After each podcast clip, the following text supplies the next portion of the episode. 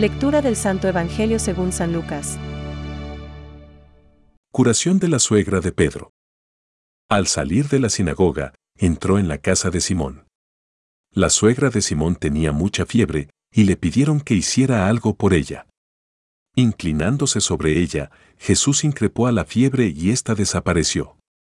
Enseguida, ella se levantó y se puso a servirlos. Al atardecer, todos los que tenían enfermos afectados de diversas dolencias se los llevaron, y él, imponiendo las manos sobre cada uno de ellos, los curaba. De muchos salían demonios, gritando, Tú eres el Hijo de Dios. Pero él los increpaba y no los dejaba hablar, porque ellos sabían que era el Mesías. Cuando amaneció, Jesús salió y se fue a un lugar desierto.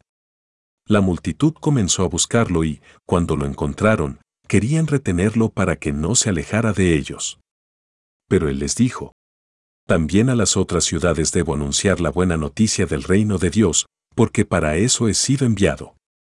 Y predicaba en las sinagogas de toda la Judea. Es palabra de Dios. Te alabamos Señor. Reflexión. Poniendo, él, las manos sobre cada uno de ellos, los curaba. Salían también demonios de muchos, gritando. Hoy nos encontramos ante un claro contraste. La gente que busca a Jesús y Él, que cura toda enfermedad. Comenzando por la suegra de Simón Pedro. A la vez, salían también demonios de muchos, gritando. Lucas 4:41. Es decir, bien y paz, por un lado. Mal y desesperación, por otro. No es la primera ocasión que aparece el diablo, saliendo, es decir, huyendo de la presencia de Dios entre gritos y exclamaciones.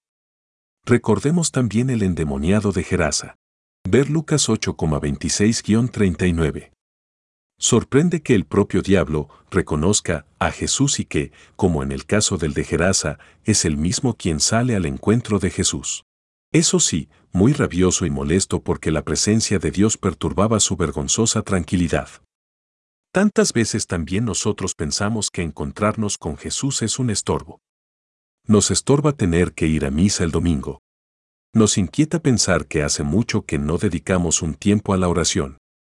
Nos avergonzamos de nuestros errores, en lugar de ir al médico de nuestra alma a pedirle sencillamente perdón, pensemos si no es el Señor quien tiene que venir a encontrarnos, pues nosotros nos hacemos rogar para dejar nuestra pequeña cueva y salir al encuentro de quien es el pastor de nuestras vidas.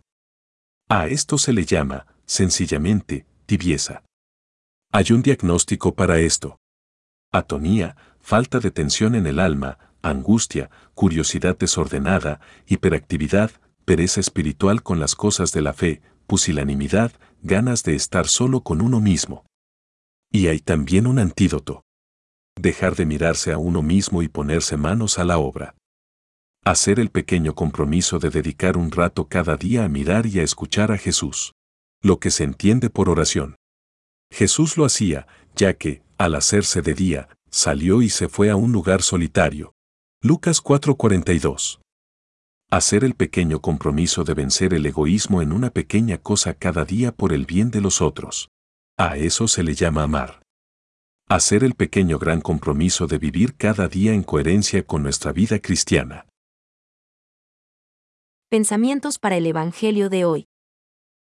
La curada demostró mucha virtud y el provecho que había sacado de su enfermedad en cuanto estuvo curada solo quiso usar de su salud en el servicio del Señor. San Francisco de Sales. En la enfermedad todos necesitamos calor humano.